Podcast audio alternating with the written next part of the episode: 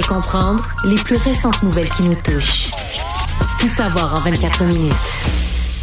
Bienvenue à Tout savoir en 24 minutes. Bonjour Mario. Bonjour. C'est la grosse nouvelle du jour, puis c'est attendu le jugement de la Cour d'appel sur la loi sur la laïcité de l'État, mieux connue sous le nom de loi 21, qui a donné aujourd'hui raison dans un jugement le fleuve, hein, une décision de 300 pages donne raison sur toute la ligne au Québec finalement là-dessus. Donc non seulement la loi 21 dans sa forme dans laquelle on la connaissait en ce moment est maintenue, mais va être réétendue, je le dis comme ça parce que dans sa première forme, dans sa première mouture, la loi 21 ben, était appliquée également aux commissions scolaires anglophones qui ont été exclues par la suite, tout comme l'Assemblée nationale. En fait, c'est ça qui est bizarre. Ils ont été exclus par le jugement de première instance. Mais dans les faits, après, il avait dit, ben là, elle va, avec, elle s'est toujours appliquée à eux. Le, jugement de première instance avait dit, elle devrait pas s'appliquer. Mais en attendant la décision de la Cour d'appel, il y a eu comme une espèce de clause de continuité. Oui. Donc, elle a continué à s'appliquer. Puis là, ben, la Cour d'appel vient dire, ben, finalement, le, juge, de première instance, selon eux, s'était trompé. Euh, toutes les commissions scolaires, toutes les écoles, tout le monde devrait être sous le même régime de laïcité. Donc, pas de signe religieux, pas plus dans les écoles anglophones que dans les autres. Donc, la commission scolaire et le English Montreal sont les grands perdants de la journée d'aujourd'hui. Oui, parce que sinon, ben, c'est, euh, j'allais dire, business as usual. On continue ouais, comme... la loi est maintenue. La loi est maintenue, puis ça va aller de toute manière à l'endroit où on savait que ça allait se diriger. La Cour suprême du Canada, le plus haut tribunal du pays. Mais la Cour suprême, c'est une grosse, c'est une grosse décision aujourd'hui parce que la Cour suprême ne se prononce pas sur une page blanche. Non. Elle se prononce sur le jugement de la Cour d'appel. Il y a quand même un jugement de la Cour d'appel qu'ils ont pris un an pour mûrir, rédiger, qui semble fort bien appuyé, assez ferme, assez clair. Est-ce que ça oriente? Est-ce que la Cour suprême pourrait aller? Probablement qu'il aurait le droit d'aller à 180 degrés contraire. Mais quand même, moi, je serais porté à dire que ça oriente quand même le fond de l'affaire. Donc, c'est une... C'est quand même, une, même si c'est pas un jugement final, c'est pas la Cour suprême, c'est une grosse victoire pour euh, le gouvernement du Québec aujourd'hui, pour l'Assemblée nationale pour les provinces en général, parce qu'on l'oublie, mais la clause dérogatoire a été, utilisée par l'Ontario, je pense l'année passée ou l'année d'avant, par la Saskatchewan il y a quelques mois, dans toutes sortes d'affaires qui n'ont rien à voir avec la laïcité, dans toutes sortes d'autres dossiers, parce qu'il y a plusieurs matières où une province, lorsqu'elle établit une loi, peut se dire Ouais, ça là, on pourrait, ça pourrait être contesté en vertu de la charte des droits et libertés. Donc, euh, pour éviter une contestation, on protège, on utilise la clause dérogatoire pour protéger d'une contestation. Donc, c'est aussi une victoire pour le pouvoir des, euh, des provinces. Maintenant, le fédéral, pas été long, le gouvernement fédéral a déjà annoncé qu'elle est euh, participer dès qu'il y a une contestation. Eux, ils disent, nous, on va appuyer, puis entre toi et moi, c'est sûr qu'il va y avoir une contestation, parce que tu te fais dire par le gouvernement fédéral, si toi, tu vas en appel, là, nous, on s'en vient. on est tous les, meilleurs tous les avocats du gouvernement fédéral, des dizaines d'avocats, ils vont débarquer. tu dis, OK, à la limite, si tu veux aller, à, si t'es un groupe qui veut aller en appel, t'as pas trop à t'inquiéter du manque d'arguments juridiques. Au pire, si tu manques de t'as pas assez d'argent, payer assez d'avocats, le gouvernement fédéral va suppléer. Oui, puis déjà, c'est le ministre fédéral de la Justice, Arif Virani, qui est venu le réitérer encore une fois, là, quelques, quelques moments à peine après que la décision soit tombée, qui est venu dire que le Canada allait toujours intervenir sur les questions d'importance nationale. Puis selon eux, mais la loi 21 en fait partie. Puis, sur ça quand même gros, euh, la rapidité avec laquelle le gouvernement fédéral, il a même pas lu le jugement, parce qu'il aurait pu dire c'est la Cour d'appel, je crois que c'est la Cour d'appel du Québec, mais c'est quand même des juges nommés par le fédéral. D'ailleurs, ça a été dénoncé. Mais la Cour d'appel du Québec, trois juges, c'est pas un juge, c'est trois juges nommés par le fédéral qui viennent leur livrer un jugement de 300 pages. que le gouvernement fédéral, il aurait été décent de dire, ben, t'as peu, on va lire ça. On va lire si ça nous apparaît fondé en droit. Non, eux ont déjà décidé que la loi 21 est pas bonne, c'est épouvantable, la clause dérogatoire, nos droits et libertés, puis ils disent si n'importe qui la conteste, nous on débarque avec nos avocats. Proche d'être indécent aujourd'hui l'attitude du gouvernement euh, Trudeau. Puis là, il va rester de voir aussi les autres réactions politiques. Évidemment, le bloc, on l'avait ici à l'épisode il y a quelques instants, ils sont venus nous dire qu'ils sont bien heureux de la décision. On a le gouvernement fédéral de Justin Trudeau. Là, on parle vraiment du Parti libéral. Ils sont déjà prêts à contester. Le gros joueur qui reste à entendre, ben, c'est évidemment le Parti conservateur. Puis là, c'est qu'on a déjà dit du côté de M. Poiliev, quand il faisait une campagne à la chefferie, il avait dit la même chose que M. Trudeau essentiellement, qu'on irait intervenir, qu'il voudrait mettre des ressources fédérales là-dessus. Là, maintenant, qui est en pré-campagne électorale, qui essaie de gagner des sièges au Québec. Ben, qui a gagné des gros points de pourcentage au Québec, là. Euh, est-ce qu'il va vouloir risquer ça? C'est une bonne question. Comment il va se comporter? Qu'est-ce qu'il va dire?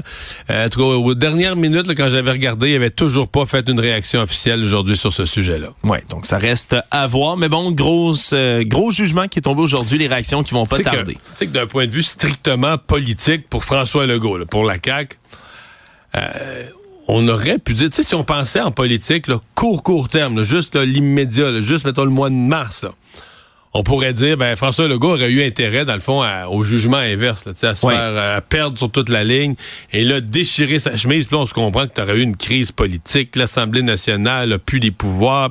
Tu aurais eu une crise politique majeure qui, qui aurait pu servir François Legault à gagner quelques points d'un sondage, puis faire oublier là, les cocktails à 100 piastres, tous les problèmes, de, tout ce qui marche pas dans les dernières semaines. Oui. Mais... Euh, sur le plus long terme, même si là, on va parler de ça. Tu sais, les bonnes nouvelles durent pas longtemps. On va parler de ça deux jours, puis on va passer à d'autres choses.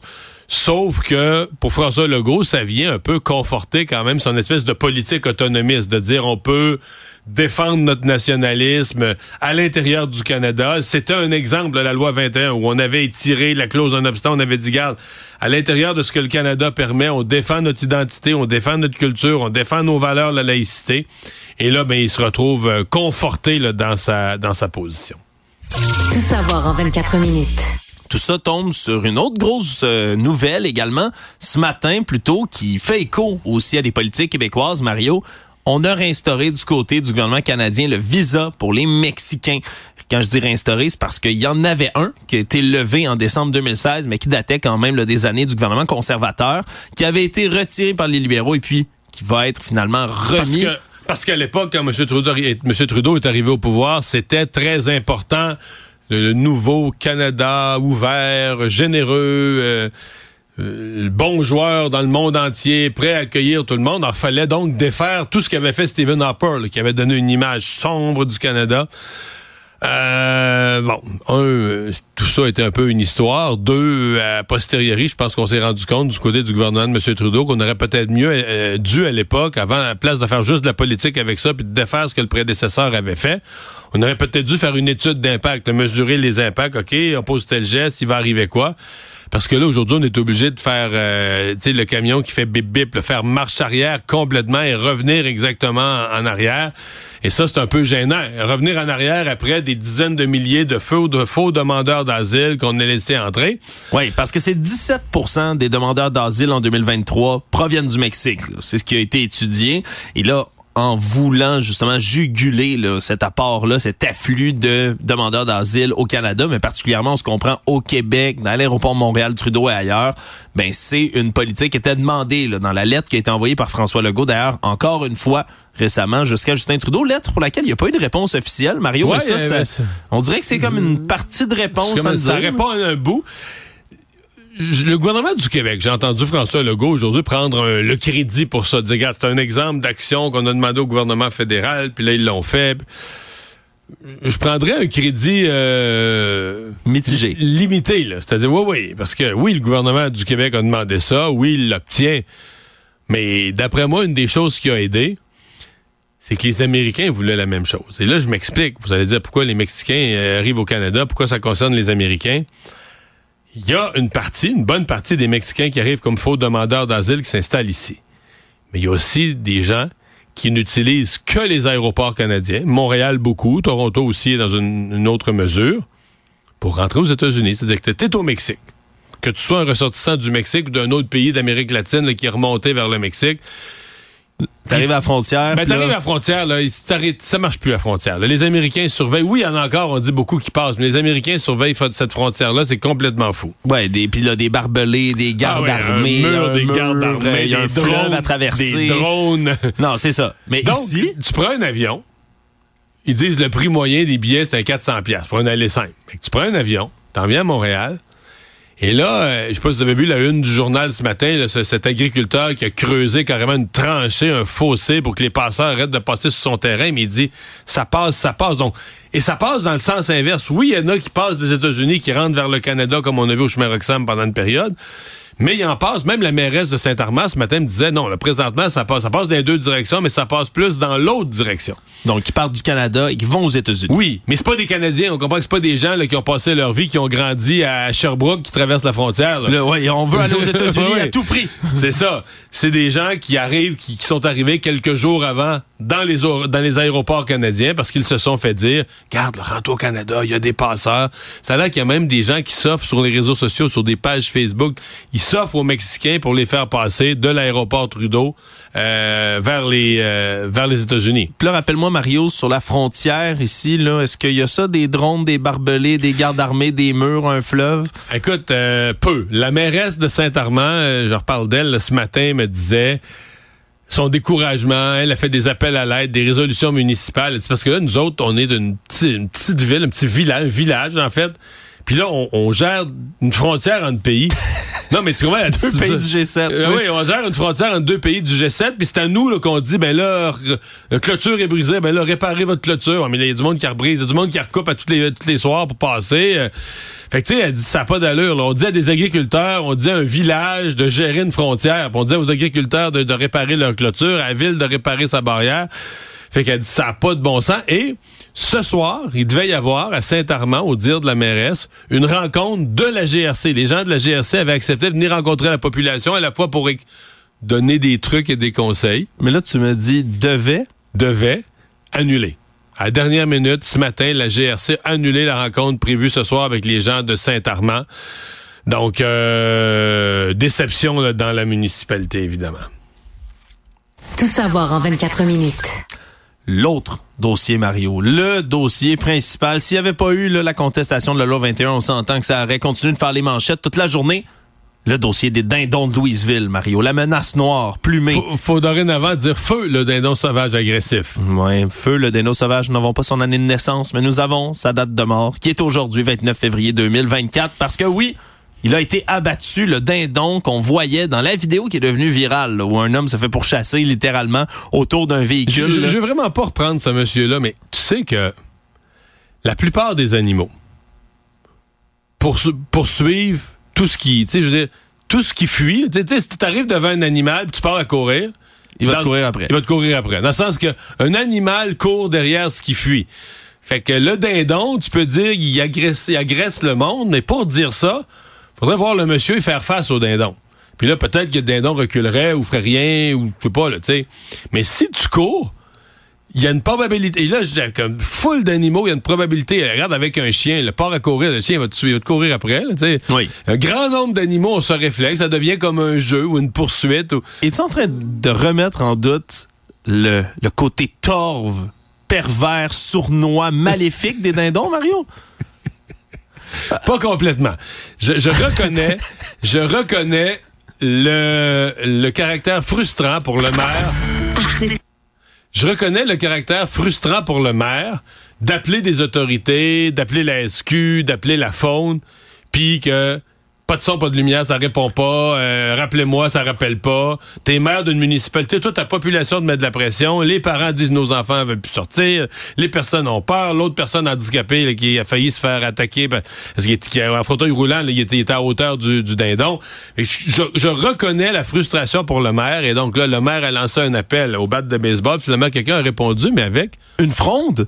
Un tir-roche. Ben oui, un bon vieux lance-pierre, Mario, hein, une technologie de l'Antiquité Le qui mal- pourtant est encore euh, tout efficace aujourd'hui, semble-t-il.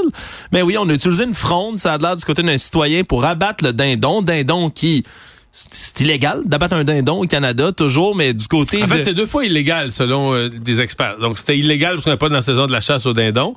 Et ce serait illégal aussi parce qu'on n'a pas le droit de chasser. Je savais pas ça, on n'a pas le droit de chasser avec une fronde. c'est vrai? Non, ça a l'air que c'est interdit. Euh, Il y a un monsieur de chasse et pêche ce matin qui me disait il n'y a aucune forme. Il y a l'arbalète, il y a toutes sortes de circonstances et de dates où tu peux chasser avec tu sais, un tel outil ou un autre, puis de telle date à telle date, mettons l'arbalète, le fusil. le- Là, jamais. Ça a l'air que c'est Bon. interdit de chasser au, au slingshot. On peut plus, on peut plus chasser avec rien. Super. Bon, je dis ça en blague, bien évidemment, mais là, c'est. euh, Mais là, lui, pour il les- y a- il y a du visou. Mais non seulement du visu, Avec je une sais pas. fronde, là, pogner le- la tête. C'est pas gros, la tête du dindon, là. Non, euh, c'est la plus petite partie de son corps, semble-t-il. Ben Non, euh, c'est on peut souligner le, le, le visu de tout ça, puis là, ma- est-ce qu'il va y avoir des accusations? Est-ce qu'il va, est-ce qu'on va ouvrir un dossier? Ça reste à voir, là, parce que on se comprend, les dindons, Mario, sont pas tombés sur le bon maire. Là. Ils vont des haies qui est très coloré, était bien évidemment encore une fois là, ce matin ici à Cube avec notre collègue Richard Martineau pour réitérer ben, que lui, il a pas peur de faire de la prison, puis il a même brandi des parties de l'animal, Mario. Parce pour- qu'il voulait, ouais, mais il- on l'a vu à LCN aussi, il voulait prouver que les pattes, là, c'est vraiment les, les, les pointes, là, c'est vraiment les griffes très acérées. Ben, allons voir ça. Ça, c'est les deux pattes, là. Puis, euh, regarde, mais ceci, on ne voit pas bien, je m'en excuse, là. Je l'enlèverai mais- pas parce qu'il est, plein de sang. Alors, alors c'est quand même pas un vieux vieux, en passant, un petit peu plus jeune, mais regardez les griffes qu'il y a après ça, c'est comme des lames. Là, il y en Ben a oui. d'autres qui poussaient, là. Quand on parle, quand on me dit à moi, là, Une chance que ah, ils vont des S, pas le maire de Saint-Armand. hein. Une chance qu'on les inverse pas hein, quand même, parce que l'appel au de balle de, baseball ou de Longueuil, hein, ça ferait Ouais. peur un peu Ben, plus. Mais il a réglé le problème dans sa municipalité. Est-ce que euh, ailleurs au Québec, ça fait sursauter probablement? Qu'est-ce que les autorités vont faire? Il semble. Le maire disait ce matin que la SQ était, quand il a été abattu, la SQ était pas loin. Il a même supervisé l'opération. L'opération à la fronde? Mais là, euh, qu'est-ce que va faire la faune avec ça? Tout ça reste... euh, parce que probablement que la Sûreté du Québec, eux, ça a l'air qu'ils n'ont pas le droit de toucher à ça. Ça a l'air que la Sûreté, ils n'ont pas le droit d'arriver à un animal sauvage. Ils peuvent pas... faudrait vraiment là, qu'une vie soit en danger. Genre un ours ou un animal, puis pour sauver la vie humaine, mais s'il n'y a pas ça en danger, ça a l'air que la police peut pas agir, mais que c'est la faune. Là, la faune, ils disent, les autres, que c'est pas épeurant un dindon. Bon. Qui a raison dans ce dossier-là, Marion, en tout cas? Le maire Yvon Deshaies a des beaux trophées de chasse chez eux dans des beaux petits sacs en plastique. Tout savoir en 24 minutes. Autre dossier qui a suscité pas mal d'attention depuis un bon moment puis qui risque d'en susciter jusqu'au 8 avril prochain, la date de l'éclipse solaire totale qui va venir frapper le Québec et Montréal, bien évidemment, fait partie de la longue liste des endroits qui vont se retrouver presque soudainement à l'ombre. Un événement qui est rarissime, qui arrive là une fois dans une vie ou presque. Et là, on a appris officiellement aujourd'hui, dans les dernières heures, que tous les élèves des écoles publiques de Montréal vont avoir une journée pédagogique le 8 avril Bon. prochain. C'était une décision qui était en attente. On disait qu'on voulait se coordonner du côté Moi, de tous les centres de y a quelques semaines, quand les décisions avaient été prises, le canton de l'Est, des premières commissions scolaires, je me souviens avoir lu qu'à Montréal, on n'envisageait pas ça à ce moment-là, ou en tout cas, peut-être que j'ai mal interprété, là, que la décision était juste pas prise à ce moment-là. Moi, j'ai interprété qu'on ne le ferait pas. Mais là, Montréal emboîte le pas. emboîte le pas complètement. Là. Marguerite Bourgeois, Pointe de l'Île, puis les élèves du CSS de Montréal, qui sont donc tous en journée pédagogique. On va transformer la journée, en fait, en journée pédagogique selon le calendrier normal euh, qui existe là, en période scolaire. Et, et les avis continuent de s'accumuler là, d'experts. euh, Exact. Il y a eu Chastenay, là, au cours des dernières heures, qui disait qu'on ne devrait pas faire ça. euh, au Ouais. contraire. Là, il y a l'Association de l'enseignement des sciences et de la technologie aussi qui est intervenue encore une fois aujourd'hui pour dire les élèves devraient être à l'école pour ce genre d'événement-là. C'est un moment d'apprentissage. Vous êtes dans le bâtiment, dans l'institution qui sert à faire de l'apprentissage des sciences. Puis vous ratez une occasion qu'ils vont avoir une fois dans leur vie d'être avec eux, de les accompagner dans le phénomène, de leur enseigner qu'est-ce que c'est, de faire hey, une journée spéciale. Aujourd'hui, c'est la journée de l'éclipse. Puis Aujourd'hui, y avait-tu de l'école? Un 29 février. C'est vrai que ça arrive pas une souvent. ça, journée, le c'est 29 une journée. février. Le 31 octobre, à l'Halloween, il ne devrait pas avoir d'école. C'est une journée de films d'horreur, d'horreur. Les vendredis 13, ça devrait être automatique, ce pédagogique. Non, tu veux pas que personne se Pas- blesse. non, non. Pas Puis de- qu'une échelle, un chat noir dans l'école en plus. Non, pas d'école les vendredis 13, les Ouais. jours d'Halloween, mais il me semble le 29 février, ça aurait été prudent. de- Ouais, les élèves sont pas habitués d'avoir un Ouais, ça. 29 Trois années sur quatre, il n'y a pas de 29 février avec le jeune qui est pas habitué, là. Mais imagine le jeune qui, dans ses premières années scolaires, il est en, mettons, il est en, en deuxième année, c'est-à-dire que les deux années qu'il est allé à l'école, il n'y avait pas de 29 février. C'est comme une première, il vit ça de même. euh. Ouais, il y a toutes sortes de questions comme Je trouve qu'il n'y a pas assez. En fait, j'essaie de m'exprimer. Il n'y a pas assez de journées pédagogiques. Je trouve qu'il y a un paquet de journées où on, a- on devrait rajouter plus de congés, plus de journées pédagogiques. On prend le risque d'envoyer les enfants à l'école. Ben, pendant les semaines de grève, on a dû en rater des journées pédagogiques là-dedans. Faut les pas, reprendre. hein. Ça fait, t'as bien raison. Ben oui. On a avait- perdu des journées pédagogiques, peut-être, Mario. Il Faudrait faudrait pas. vérifier ça. Si pendant les cinq semaines de grève, il y avait des journées pédagogiques insérées, c'est-à-dire qu'on aurait raté une journée pédagogique, il faudrait la reprendre aussi. Non, non, je te dis, là, ça manque de journées pédagogiques. Je trouve nos jeunes, là, surtout cette année avec la grève, les jeunes sont trop souvent à l'école. Donc là, bravo là, pour l'Eclipse Montréal. Euh, ça permet aux jeunes, enfin une, jour, enfin une journée où ils iront pas à l'école. Savoir et comprendre, tout savoir en 24 minutes. On a eu droit à une sortie aujourd'hui du ministre de la cybersécurité et du numérique, Éric Kerr, qui était devenu quand même le plus discret dans les derniers mois, mais qui est ressorti là, à la suite du rapport qu'on a produit là, du Conseil de l'innovation du Québec le 5 février dernier sur l'encadrement de l'intelligence artificielle, parce que ça prend de plus en plus de place dans la société aujourd'hui. faut y faire face, puis le Québec est un pôle de l'intelligence artificielle dans le monde. Donc, on veut se placer en avant, on a toutes sortes de, de barèmes pour être capable justement de bien légiférer sur ces nouvelles technologies-là. Mais là, aujourd'hui, on voulait parler de réduction de taille de l'État, Mario, parce que c'est une promesse électorale que la CAQ a faite en 2018, hein? réduire de 5000 postes la fonction publique du Québec. Mais là, à date, ils ont fait le contraire. Oui, ça va pas très mais bien. c'est un accident. Oui. Oups, j'ai glissé, il y a plus d'employés. Ben non, mais ils disent que, ils disent que c'est un accident, il y a eu la pandémie, puis est arrivé toutes sortes d'affaires, et qu'on voulait réduire la taille de l'État, finalement, l'augmenter. Mais là, L'intelligence artificielle, oui, ben moi j'ai lu Eric Kerr, puis je, je disais ben commencer demain là. Si ça peut réduire la taille de l'État, on pourrait commencer euh, peut-être à soir, on pourrait commencer. Oui, parce qu'ils veulent utiliser un chatbot hein, de type le chat GPT ou les autres robots conversationnels qui existent, utiliser un chatbot, c'est un projet pilote qui est en ce moment pour répondre aux gens sur tous les sites du Québec. Tu sais quand t'es enragé noir Mario de pas pouvoir parler à quelqu'un là puis qu'on te dirige appuyer sur le 1, appuyer sur le 2, puis on t'envoie quelque part d'autre, puis là faut que tu écrives un courriel, faut que tu pourrais économiser des étapes. Si un, robot conversationnel comprenait, tu dis moi je veux telle affaire, euh, il pourrait t'amener tout de suite à la bonne place. Tu éviterais neuf étapes de faites le 2, faites le 3, faites le 1, faites le 4. Voilà, c'est ce qui permettrait d'accélérer peut-être ces mesures-là, d'être capable d'économiser aussi ben, des emplois. Là, on parle de réduction de postes. On pourrait finir par couper des emplois de la fonction publique qui seraient remplacés comme ça par de l'intelligence artificielle. Bref, il y a des projets pilotes qui sont sur la table. Sauf que pour ça, il faudrait syndiquer l'intelligence artificielle. Parce qu'au gouvernement, il faut être syndiqué. Là. Ah, c'est vrai? Ben oui, il faudrait qu'elle s'engage à faire la grève de temps en temps aussi. Là. Ah, puis il va falloir qu'il y ait des négociations avec une ben intelligence artificielle. Ben, mais ça, ça va être dur. ça va être l'enfer. elle, va, tout connaître. Quand elle, va... tête, là, elle, va, savoir que dans tel autre pays, il gagne tel salaire, ben, elle va vouloir ça. Elle va sortir des statistiques avancées. Ben on va être bien pogné.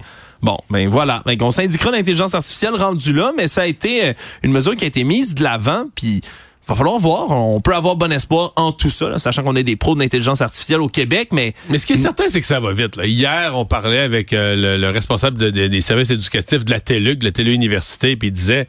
Bon, c'est parce qu'on avait parlé au syndicat avant qui disait ça va bien trop vite, puis là on met en place, parce qu'ils mettent ça en place, là, des, les robots euh, conversationnels, une intelligence artificielle qui répond à certaines questions là, dans, les, dans des cours. Puis, présentement, c'était l'état de projet pilote. Mais le directeur des affaires éducatives nous disait non, mais on n'a pas le choix là. Il faut s'adapter. Ça, ça arrive. Ça arrive, ça arrive, c'est possible. La machine rend ça possible. Les jeunes en demandent, tu sais. Fait que euh, c'est pas parce que j'entends bien des gens dire ouais, il faudrait faire des grands colloques pour s'interroger. Je dis pas qu'il faut pas faire une réflexion de société. Mais tu pourras pas tout mettre ça sur pause. Tu pourras pas mettre, tout mettre ça sur pause pendant deux ans. Là, on se fait un gros colloque, puis dans deux ans, non, là, c'est une roue qui tourne, c'est, ça avance. Oui, puis là, il va falloir s'assurer aussi que ce soit mieux géré que certains des derniers chantiers numériques qu'on a entrepris ici au gouvernement. Hein, du côté de la SAQ, ça clique, ça avait été euh, so-so, je vais le dire comme ça. Et là, en plus, on apprenait aujourd'hui que Revenu Québec va peut-être commencer à communiquer par texto aussi, Mario. C'est deux nouvelles comme ça de cybersécurité numérique du gouvernement parce que euh, Revenu Québec ont jamais envoyé de texto. Vraiment, c'est quelque chose qu'on n'envoyait pas parce que c'est la manne de tout ce qui est arnaqueur, profiteur, fraudeur. Deux, ben, une nuance et demie. Je commence par la plus grosse. Ils n'enverront pas de texto, à moins que j'aille mal compris, mais ils n'enverront pas de texto à des gens qui l'ont pas demandé. En d'autres termes, sur votre prochain rapport d'impôt, il faudrait cocher là, dorénavant, voici mon cellulaire, dorénavant, communiquez avec moi par texto. Donc, si vous recevez un texto l'année prochaine du ministère du Revenu et que vous n'avez pas coché cette case, que vous n'avez pas demandé spécifiquement à être rejoint par texto, c'est une fraude. Bon, si on règle ça. Pour ceux qui l'auront demandé, je pense qu'il faudra quand même être prudent sur, OK, mais comment tu reconnais, hors de tout doute raisonnable, que là, c'est... Parce que moi, je pense qu'une fois que tu vas avoir annoncé ça, là, les fraudeurs, ça va être fou, fou, fou, là. Les fraudeurs vont savoir que là, il y a, je sais pas, mais il y a un 20% ou un 30% de la population qui a demandé à être rejoint par texto. Parce qu'on reçoit déjà des textos de fraudeurs tout le temps pour De des l'Agence services. du revenu ou du ministère du revenu. Revenu Québec m'en ont envoyé plein des textos, moi, depuis quelques années, Mario. Ouais. On s'entend. Je dis entre sur- guillemets, c'est jamais Revenu Québec, mais ils prétendent tu regardes l'adresse d'origine, c'est toutes sortes de scrap, mais ils prétendent l'aide. Mais là, imagine si Revenu Québec dit que dorénavant, ils vont communiquer avec les gens par texto. À mon avis, tu vas multiplier le nombre de tentatives de. Tu sais, ça va devenir intéressant de lancer des hameçonnages auprès de la clientèle. Fait que, euh, ben, c'est là qu'il va falloir vraiment avoir des mécanismes béton, là. Le monde. Matin, le président euh, de la Russie, Vladimir Poutine, a fait euh, un discours à la nation, comme il en fait là, euh, de manière périodique. Encore une fois, pour revenir bien évidemment sur le conflit qui se passe en Ukraine. Et là, ben, a parlé, là, a parlé de menaces réelles de guerre nucléaire en cas d'escalade du conflit ukrainien. Bien évidemment, des réponses qui venaient en réponse, je le dire comme ça, à ce que dit Emmanuel Macron, le président français, plus tôt cette semaine, là, qui avait secoué les colonnes du Temple en parlant d'envoyer des troupes éventuellement en Ukraine sur le terrain, des troupes de l'OTAN, on entend bien dans, dans ce cas-ci. Et là, ben, le mot en haine, hein, comme le dit M. Trump, c'est le mot nucléaire qui a été brandi encore une fois par Vladimir Poutine. Mais il l'a toujours fait- inquiétant. il- oui, c'est toujours inquiétant, mais sincèrement, il l'a fait depuis le début de cette, de cette guerre-là, depuis qu'il a envahi l'Ukraine. Il l'a fait à chaque fois que l'Occident a menacé euh, d'envoyer des avions, d'envoyer des tanks. À chaque fois, à chaque fois qu'il a été question d'un engagement plus ferme et plus fort des pays de l'OTAN pour aider l'Ukraine, il a fait cette menace-là. là. Oui. Mais là, cette semaine, euh, Emmanuel Macron a tenu les propos qu'il a tenus. Puis Poutine a répété sa menace. Pour moi, c'est rien de plus, rien de moins. Là. Ouais, on revient encore sur la même, la même vieille histoire, Mario, Exact. à voir si ça va continuer à escalader.